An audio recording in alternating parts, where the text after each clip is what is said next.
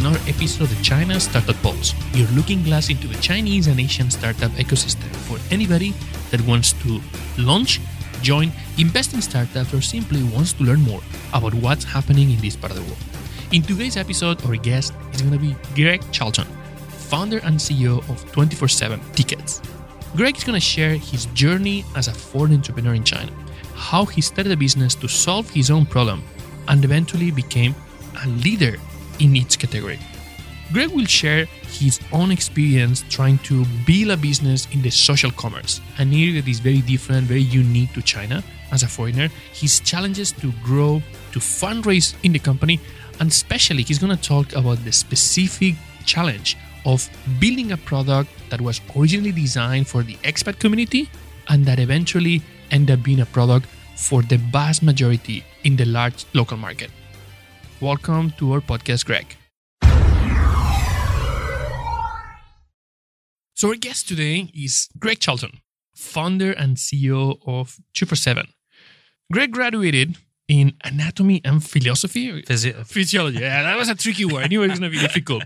And uh, but you actually never work on that. Like uh, after that, Greg had some family tradition on entrepreneurship, so he decided to take a very very challenging sales job to try to start building the foundation uh, as an entrepreneur by doing. Then, in a very high pressure sales, he developed that skills, he learned the system, then he went and took other roles where he could develop all the skills necessary to run a company.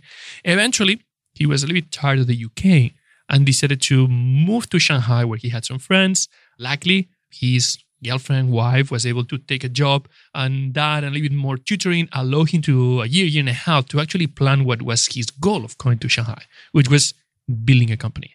Then while he was studying Chinese in an ECNU, he was looking into different type of businesses.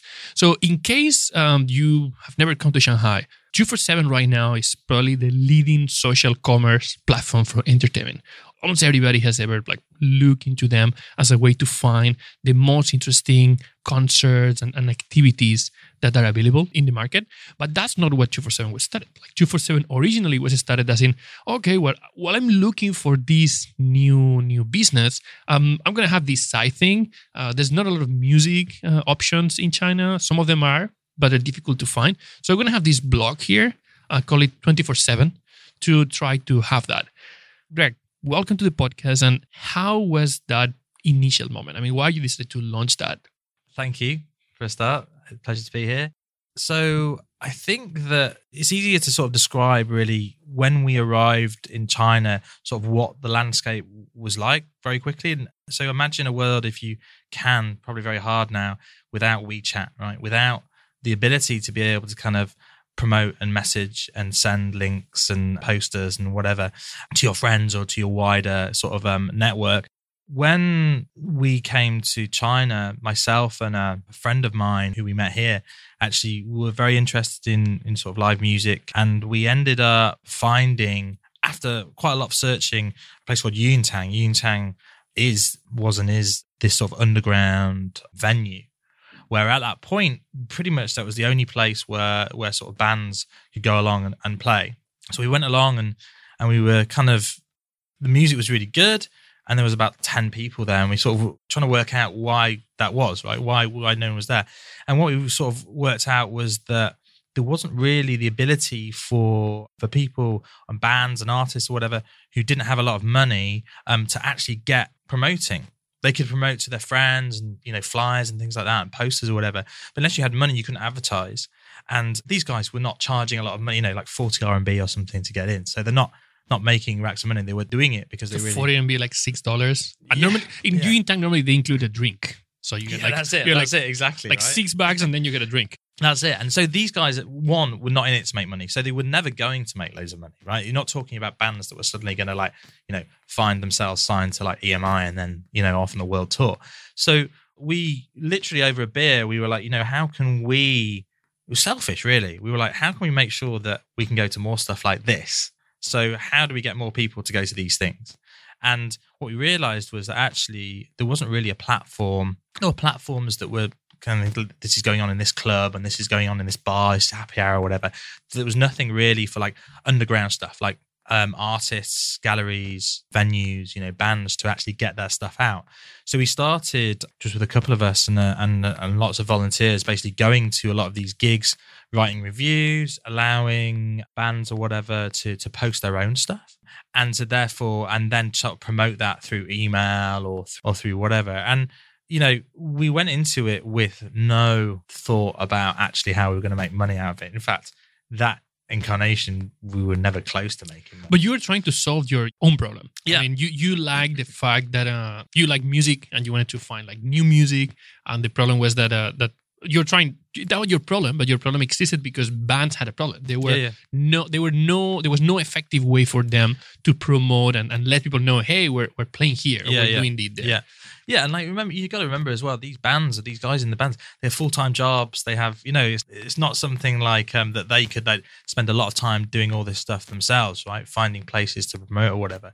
So yeah, it came from a real sort of like problem, a selfish problem for us, and then solving a problem for them. We hoped allowing them to be to promote a lot easier with uh, in a platform that got them access to thousands of people rather than you know 20 people or 30 people that would maybe see their flyer or poster. So uh, let's leave uh, like Chinese internet history. But um, uh, do you remember what were the advertisement channels, the options? Because I mean, ten years ago, if you think about advertisement in the rest of the world, come on, you use Google like Google Ads. Uh, you put like few bucks on on these, and people that is looking for Yeah. music here, music there. You can even go niche to be able to get people. And Baidu was already present here. Yeah. So what was the problem? Why there was no way for them to advertise? Well, a lot of the advertising channels were already taken up by brands, right? You know, who are paying lots of money. You know, Baidu is a perfect example of a company that, you know, is survives with advertising money, right? It doesn't survive because, you know, that someone's sort of brand is at the top of the search listing and they haven't paid for it, right? So same as Google, same as a lot of these sort of search and display networks. So to get something on Google, you either have to have spend a lot of time doing a lot of SEO and, and a lot of like link sharing and all that stuff, which to be honest, no one can do unless you hire an agency to do it, really. Um, or you pay for it, which they couldn't afford. The other options were, you know, things like the expat kind of mags or whatever. But again, you know, they need to make money. So they need advertising money. So maybe you know the editor, maybe you can get something written about you, but it's not regularly advertising you. So very hard to do that without money. And I think that everything really sort of revolves around having enough cash to be able to get yourself seen. There wasn't really any sort of like Douban probably was the place where most people really kind of push their stuff. Wh- wh- What is Douban? Douban is like it's an awesome sort of platform. It's really uh, focused on like music, books, culture, and it's really like this one sort of. It's a, a big community made up of small communities that are very interest based. They I read recently. I think it's like 700, 800 million million u- unique users a month now or something. It's crazy. Like um, Dob- Douban is an amazing company that most people don't know about them. Yeah. And uh, particularly the CEO, Yang Bo, is one of the most, for me, one of the most interesting entrepreneurs because Yeah. they really kept the vision of the company Totally. without going through the craziness yeah, yeah. of um that, that a lot of companies have gone Yeah. in China. like if you look at Douban's history, they've kept true to their to their vision. I believe they haven't necessarily sold out. They haven't done anything. They've tried to monetize, right? They've monetized through different things, but they've never monetized by changing the platform so much that users get annoyed and go somewhere else, right? You know, it's been the problem in Western social media and you know, like your MySpaces and stuff like that, that people have lost interest because they've changed something critical to why those users really wanted to use it. Douban have been very clever and, and managed to work out, okay, the reason why people like this is because we are a genuine we are a genuine community. People can join together and they can discuss, they can share, they can they can be very interest based. Um, if there was a company that we were sort of trying to sort of like emulate a little bit, it would definitely be Douban. I mean, going back to 10 years ago, still some of the problems that exist in the advertisement industry, the online marketing industry in China. I mean, you can see them today, but 10 years ago was, were even worse. Like one of them is that basically anybody can go on Google and create an, an AdWords account and use that. And you just need to put like $5, Yeah. $50, and then promote. Yeah. Okay. In here, there's actually a barrier of entry. You need to prove that you have a business license. You need to Yeah. prove ownership of lots of things to be able to promote in Baidu. And in most cases, there's a minimum commitment to advertise that is way, way, way, way, way, way higher. And, and even for some companies that have the the licensing to do it, they, they cannot do it. Yeah. And uh, in the past, like 11 years ago, 10 years ago, most of the cost per click type of uh, business model was not super common. So most of the websites, most of the online properties, they were actually using cost per day. So you were actually renting a banner for a day, uh, Right. and you were paying for to have your company visible that day, and tho- that obviously creates a much more higher cost per minimum advertisement Yeah. than the one that you that you have. Now, what is interesting is that uh, China has leapfrog, and we're talking about um about you running a social commerce company, not not an e-commerce company, a social commerce company. Yeah. Can you explain us what what's social commerce? Why, why is this different, and how we compare that with the traditional e-commerce funnel?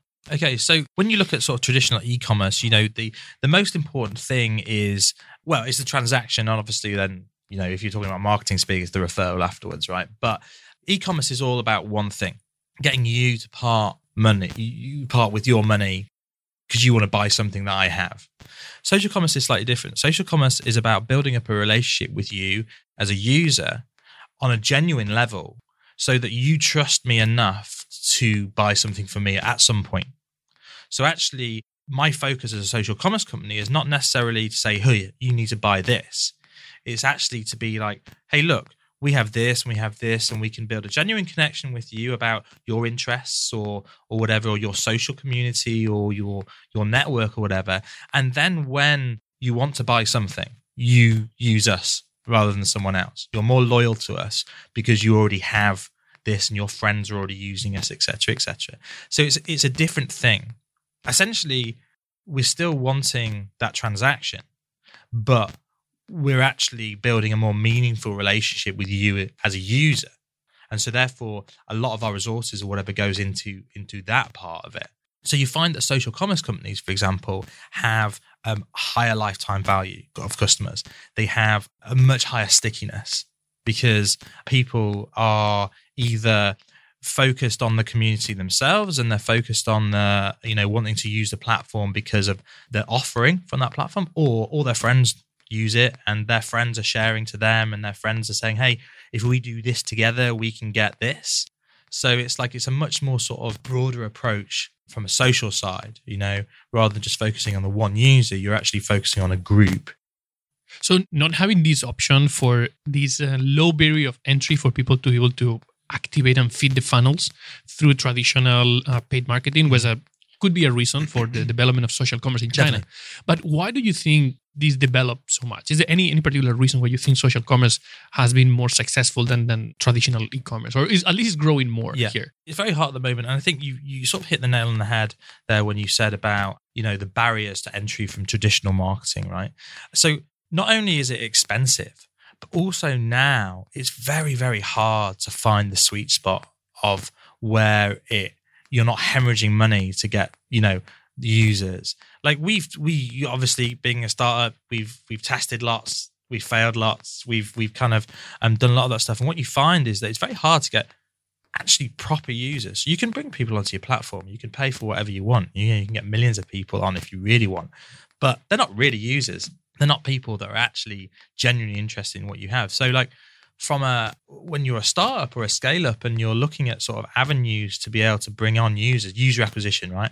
That's all social commerce really is. It's about user acquisition. And so, you know, you have to look at different avenues. And in China, the thing you look at is the social networks, the the willingness of Chinese people generally to share a lot more and to interact a lot more online through apps, web apps or whatever than I believe anywhere else. I think the rest of the world is catching up for sure, but I think that that really the willingness and the ability for people to be able to share something like WeChat, for example, is a big, huge plus for allowing people to be able to share stuff. For example. You're talking a lot about the, the habits and, and how Chinese people behave, how they use uh, social media. But when you started 247, you started to this to solve your own problem. Mm, yeah. You don't look Chinese. You're not Chinese. Yeah, yeah. so, yeah. uh, Good I mean, how was the? I mean, we're talking a lot about that, and, and obviously you know the story of the company, but originally 247 was platform uh, providing content in English, Mm. Yeah. sharing content in English. very much. Were you just solving a problem for English speaking people that was not able to find content available in English, or was that because you're talking about these bands having like ten people, so it's not it was not just a problem of No, uh, no. so it, it- was that a problem also like like the demand for that specific vertical was it just too niche for for China? I think that yeah, you're absolutely 100% right. When we started, it was to solve a very sort of niche, easy problem. You know, we were, as you say, solving our problem, and then therefore helping solve other people like us' problem. And then on the flip side, you did have the problem that bands and venues or whatever weren't getting the, the foot traffic that they that they wanted. Um, but we didn't really think about it like that. We sort of really, to be honest, we were kind of going through it, and then we started getting bigger and more and more people, more and more traffic onto the site, and more and more people wanting us to do things for them. And we realized actually, when you look at it, the behavior of a 20 something expat in China is actually quite similar to a 20 something Chinese person, right? They have the same motivations, right? They kind of want to go and see the same things, right? There's obviously different motivations in various parts, but they have the motivation, for example, to use social media, pretty similar, actually. They have the same sort of motivation to go and see stuff. They have the same motivation to want to experience things. And what we started realizing that, yes, there was obviously huge difference between an expat and a Chinese person. But actually, the things that they had in common, if we focused on those things, actually we could test a lot of the stuff within this niche audience that we had a lot of control over, pick the things that sort of worked, and then cherry pick the stuff and then use that on the Chinese audience to see, you know, what works and what didn't. It was almost like a testing ground, right? And at the same time, being able to provide a service to expats. You know, I, I hate the way that sometimes people say, look, oh, why are you focusing on that niche? There's only, you know, whatever. But, but, you know, if you're a B2C company, you're providing a service anyway for these people. So I don't really care if it's like 20 or 30 people. If I'm making their lives a bit better, and also from a company point of view, we're maybe being able to test some things and and sort of help us a little bit, I'm fine with that. I think that that is something that's lost sometimes is that people only start businesses because well look how far we could look at look how big we can become. Look at the and we don't care about the the small sort of users and the i think that actually you can have sort of both you know? You obviously need to make money. So you need to have a plan to be able to kind of get into a market that's maybe a bit bigger to to make that money. But it doesn't mean that you don't have to um that you can't help other people at the same time you know what i mean? So backing that with data, you said that um, you started solving this problem of a 20 something year old foreigner in China. And uh, you mentioned that this is this is very similar to the, the interests and demands of a 20 something year old in China. Right now, yeah, right now 247 is, is available both in Chinese Yeah. and English. Yeah. I mean, what, what's the percentage of users that are coming from the Chinese side? Yeah, so we've had a you know a massive shift, and and I think when we start 2016, for example, I think probably about two percent of our users were were Chinese. Now it's about 65, 70 percent, and that was a real sort of shift for us. It's a strategic shift, right? You know, we did want to do. If you look, I was looking at our old investment decks actually the other day, and we had this graphic where we're like, this is what we want to do, and you know, at one point it was like, you know, it was expats, then internationalized Chinese, then local Chinese with international influences or whatever. And we had this little dot, where are we? And it was just after the expat bit.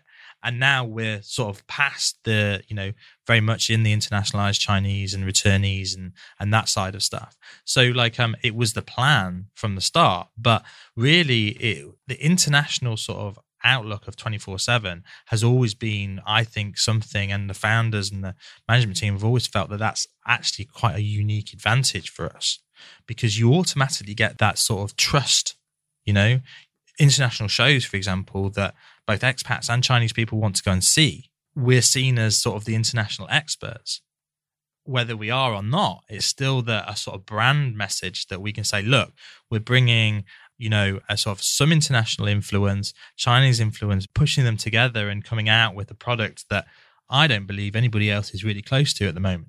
So yeah, so like for us, it was like, you know, the percentage. I remember thinking about a year and a half ago that I would be happy with sort of 40 60, 60% expat, 40% Chinese at this point. We've eclipsed that and a lot of it is to, due to you know not to to china accelerators torn but like a lot of it was within China Accelerator program, allowing us to focus on actually what really mattered, looking at the data and working out things that work, channels that worked, and then doubling down on those things rather than this scattergun acro- approach that we sort of had, I think, a bit before that. So you got a really good a point that I think is interesting. No, when we talk about international entrepreneurship, like foreign entrepreneurship in um in China, there's a lot of situations when people talk about um about okay what what's the edge that you have? Like what what is your your angle? You mentioned your angle very clearly and that's something that there's a demand for here so that was good. But uh, the second like the second thing that a lot of people that comes to china ask is like you need a chinese partner. Mm. did you have a chinese partner when you started the business? Well, we sort of did. Um, we did, it, but it was someone who was part of the sort of the team when we first started off, and it was really someone who just helped us out a lot with kind of local issues, right? When we were talking about, you know, trying to get licenses and things like that, that was where the shift was. And we were like, actually, we need help on this side. You know, we need a Chinese uh, partner to come in and help us. But it wasn't, you know, you hear these sort of stories like, oh, I need a Chinese partner. So I'm going to go, my lawyer knows this guy who's done a company before and they're going to get this guy in. And then two years later, you haven't got a company and he's run off or whatever. It was never like that. Best chinese partners are always translators like when you arrive you know you understand anything and then "Ah, this this person understands the world and makes me like this this is the best thing i love that Absolutely. You know, like, and I think for, so for us, like, you know, we didn't just have a Chinese partner because that's what everyone else was doing. We had a Chinese partner because he was the best person for the job, right? It wasn't just because they were Chinese. It was because he understood exactly what we were doing. And what's the moment when you think this this partnership is, is necessary? What, what was the point when you said, okay, we actually need to have that? Like, what were the like the situations where you say, nah, that's that's not working. We need to bring in somebody that, Yeah. that can talk about things in a different way. Yeah. And why why do you think you were not the right person to do that? So I think that where it started really when we started selling tickets and we started selling more tickets, more than we thought we were going to at that point. I think one of the first events we did, we thought we were going to sell about 20 tickets. We sold about 300. And within about three or four months after that, we were selling for big venues, big promoters or whatever. And then suddenly you have the question, oh, where's your ticketing license? Or, you know, how are you, you know, what about your accounting? Or can you produce a fapiao? All this stuff. And although you sort of have these things in place, you're like, you know what? I don't want to go on the side of like just chancing it because if you chance it, sure enough, in the future, you will get caught out. So at that point, we were like, we, you know what? We need to make sure our licenses are correct. We need to make sure that we have enough knowledge to allow us to be able to continue this as a foreign company. Like we're a WFOE, so we have to do things sometimes a little bit more not more proper, but we just got to make sure that we're we're doing everything 100% above the line, way above the line, right? So so for us that was the point. It was the point when we were starting to get asked, you know, about licensing and about budgeting, for example, and you know, like we our payment terms are great for us in a way because uh, because of our license, we have to hold money. So because we're liable for any refunds, so we end up holding quite a lot of money that isn't technically ours. You know, we then have to pay to the promoters. So things like that we have to be very, very careful with because essentially we we've got a stack of money that isn't ours. We need to make sure that that's ring fenced, etc., etc. So a lot of that stuff, a lot of that structure, as a foreigner, I don't care how long you've been here. I don't care how good your Chinese is. I don't care who your family are. You need someone who is Chinese who understands that stuff. And that's when we started started building the team that really is the same team as we have now.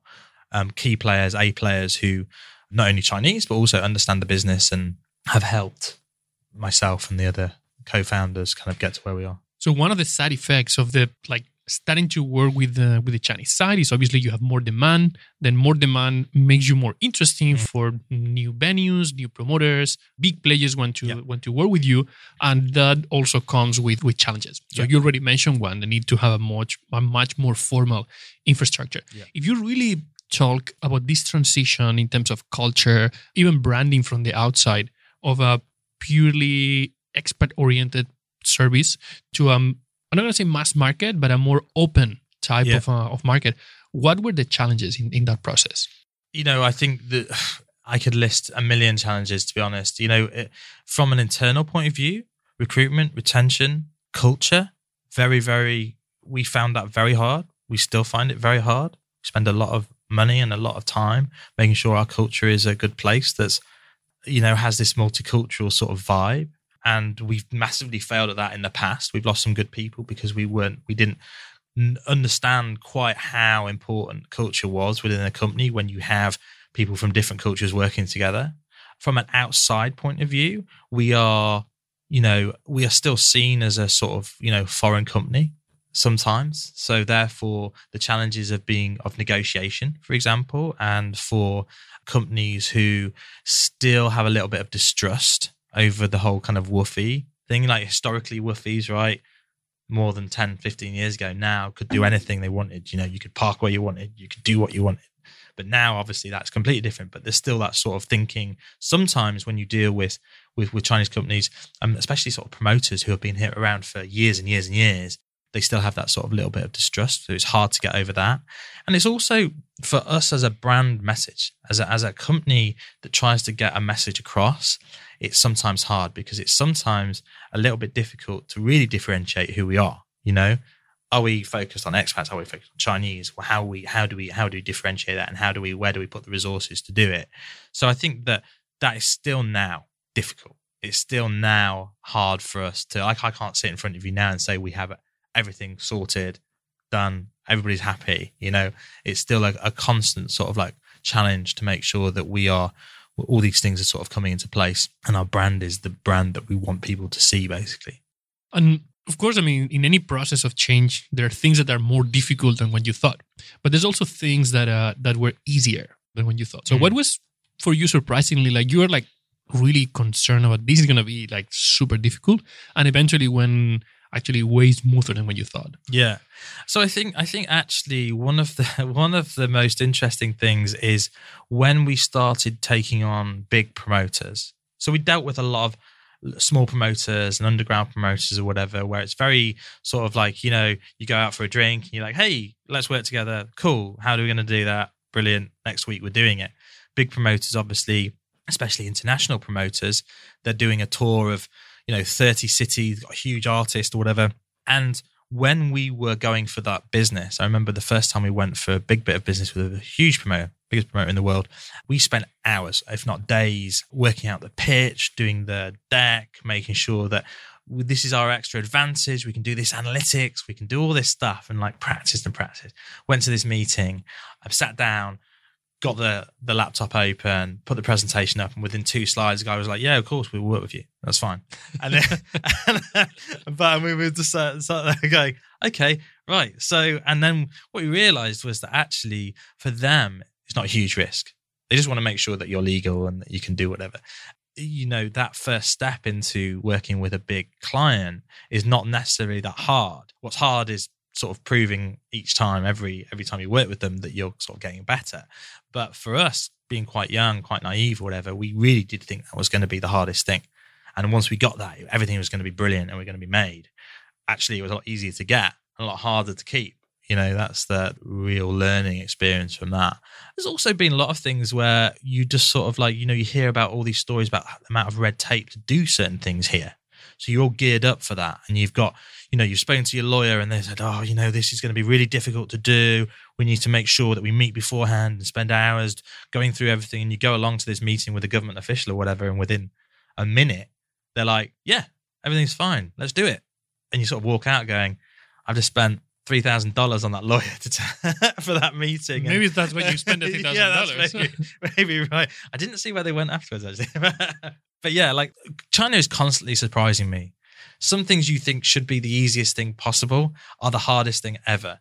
And other things you think are going to be the thing that's going to ruin your business. And within seconds, everything's okay. And it's, and it's actually a win.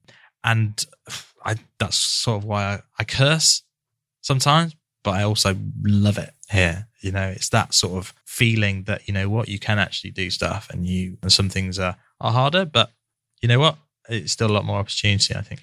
So exactly, I mean, in, in your your area of this type of high quality entertainment curated live shows mm-hmm. uh, there's not a lot of players in in the space but if at the end of the day what you're doing is is a solution for entertainment mm-hmm. from the point of view of the consumer they don't they might not care too much if they just go decide to go to cinema or to a museum or like just just want to do something uh, that has a little content Yeah. in what you're doing. And some of your competitors in that space or some of the alternatives in that space, they're actually super well funded Yeah, yeah, oh, yeah, and, and, and backed by by some of the big companies. Yeah. What's your edge compared to them? Like, how's your relationship with with them? Are, are you like greatest enemies and, and you never talk with each other? Mm. how, how, how's your relationship with them? Well, you know, like we're in the um the amazing space that food delivery and a few other things are. We're sort of either side of us is BAT, right? So it's an interesting one. We worked. This is what I always say when I ask this question: is that we have competitors everywhere, not just in the ticketing space. You obviously have like Damai and people like that who are players who've been around for years. They are the dominant sort of force from a transactional point of view. You also have like things like the community sites, like Douban, for example, who we're sort of in competition with as well.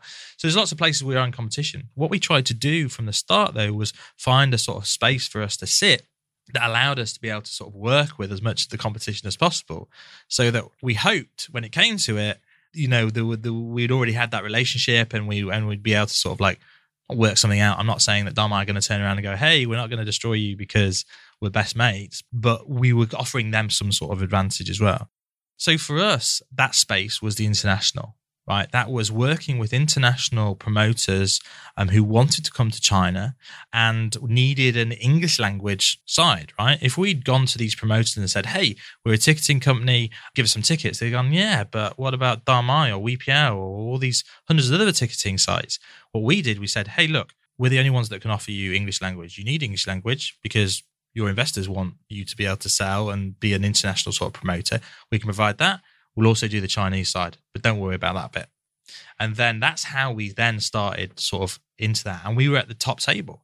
We were sitting within a few months of us starting, pretty much. We were sat at the same table as the huge ticketing companies because we were seen as another channel, a valuable channel. And then what happened was that we pushed more towards the distribution side of stuff. So the big ticketing companies very rarely work together, working, you know, they just don't. If they've got a, an event, they very rarely give it to anyone else.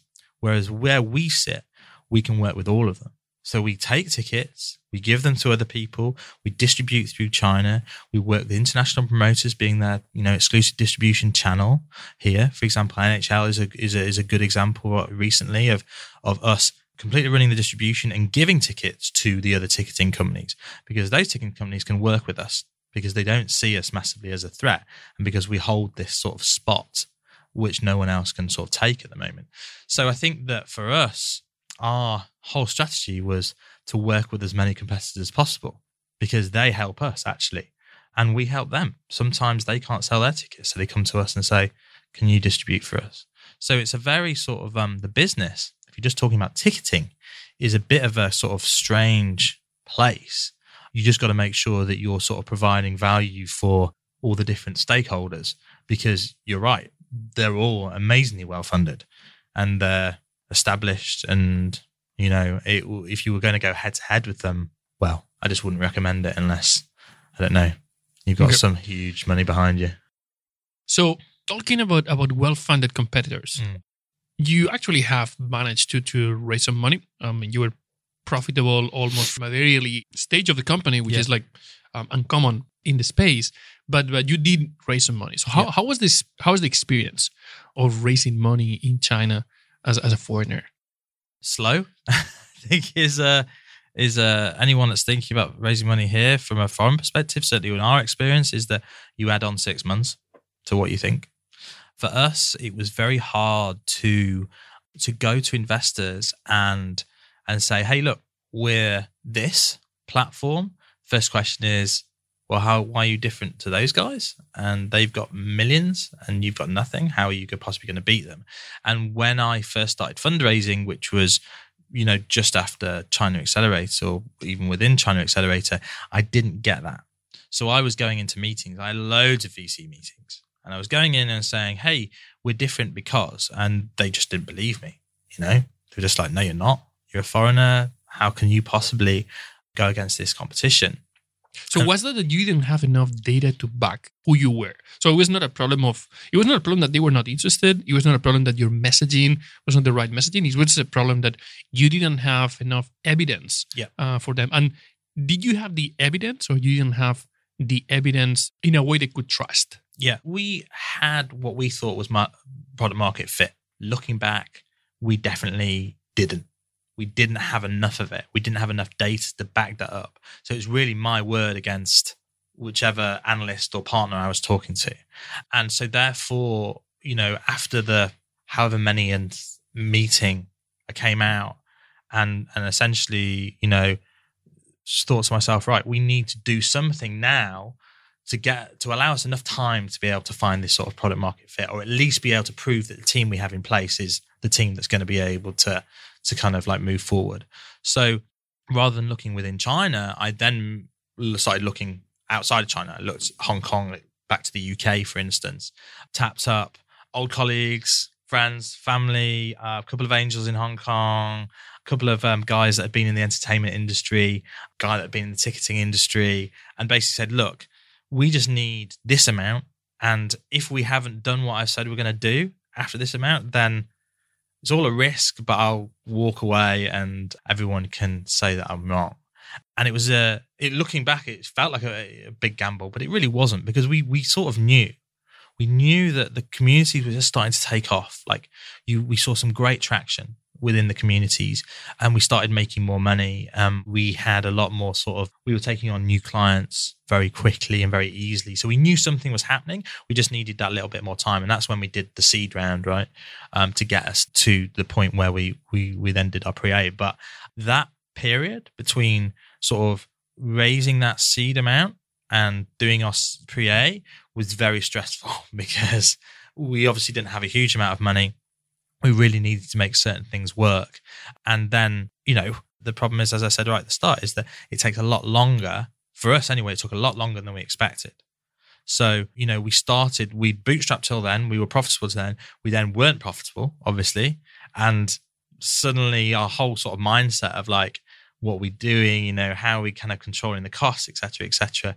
On one side, we're going, no, we need to move fast. On the other side, we're going, but we're going to run out of money. It was a very sort of interesting sort of eight, nine months, I think it was in the end. But yeah. Um, and then pre A, we went back to some old investors. Um, we looked at some new ones, and the conversation was very different. Conversation this time was like, look, we said we were going to do this, and we did it. We've done 3x growth. Now is the time for us to be able to really prove ourselves. Um, and so it was a little bit easier, still took a long time. Again, the biggest thing for us was proving that a majority sort of expat founding team could do something in China in a, what's seen as a quite traditional business. But I think from uh, for us, the sort of shift of so to, to, to more commerce, to more community, and the proof that our communities were working was the thing that allowed us to be able to to sort of get the funding a little bit easier than than earlier. And what's in the future right now for 247? You know, we've got quite a few things on. we're really, really pushing the community side of stuff. We've got some really exciting updates coming out, and we've got a few mini programs that are going to be hitting in the next month or so that is going to really allow us to leverage the community we have, and we hope to bring more people into the sort of the, our sort of big community. We're focusing very much on making things personalized. So the recommendation engine, the AI side of stuff that's going to personalize things to allow people to be able to save a lot of time, hopefully a lot of money in, in, in what they want to do. And our whole ethos really and what we're trying to push over the next year is that you should spend less time in front of your computer and in front of your phone and more time doing stuff in the entertainment side. So we're really focusing like a lot of technology and, and, and a lot of sort of product iteration on that idea that actually people don't really want to be spending lots and lots of time searching for stuff. They just really want to go out and do stuff.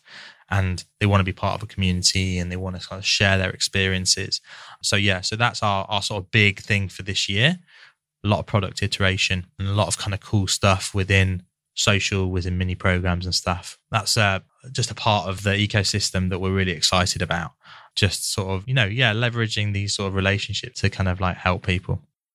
Thank you very much, Greig, for sharing all of these um, experience of um, building a company as a Laowai in China and being able to cross that gap, that that chasm of uh, of building a product for an for an international audience and then becoming increasingly something quite relevant for the mainland China Yeah. consumers.